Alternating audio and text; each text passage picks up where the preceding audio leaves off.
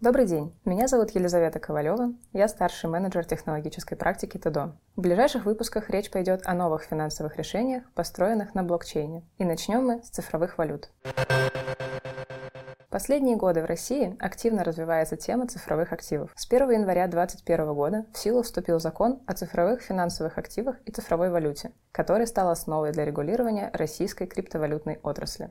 Цифровая валюта представляет собой цифровой код в информационной системе, который может быть принят в качестве средства платежа. К цифровым валютам относятся криптовалюты, стейблкоины, то есть криптовалюты, стоимость которых привязана к физическому активу, и цифровые валюты центральных банков, они же CBDC.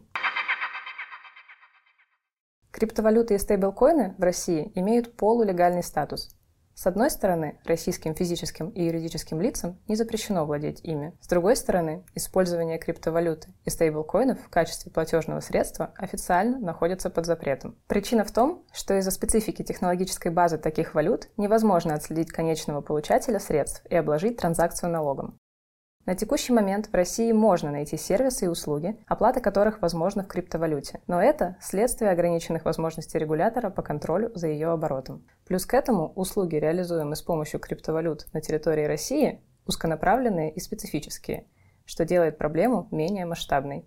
В апреле 2023 года Минфин предложил ужесточить наказание за использование криптовалют и стейблкоинов в качестве платежного средства. Штрафы могут составить до 200 тысяч рублей для физических лиц и до 1 миллиона рублей для юридических. А за организацию криптобиржи на территории России по предложению Минфина следует уголовная ответственность до 7 лет лишения свободы.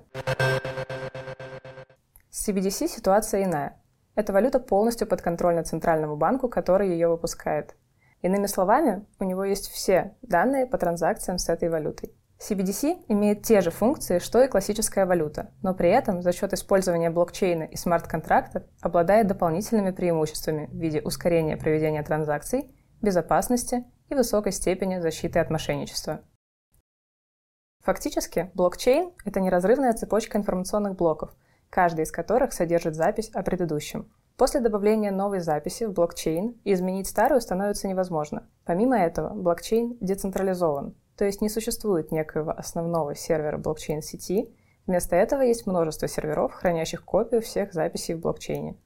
Именно поэтому информация о платежах в блокчейне не может попасть к третьим лицам и сохраняется защищенной.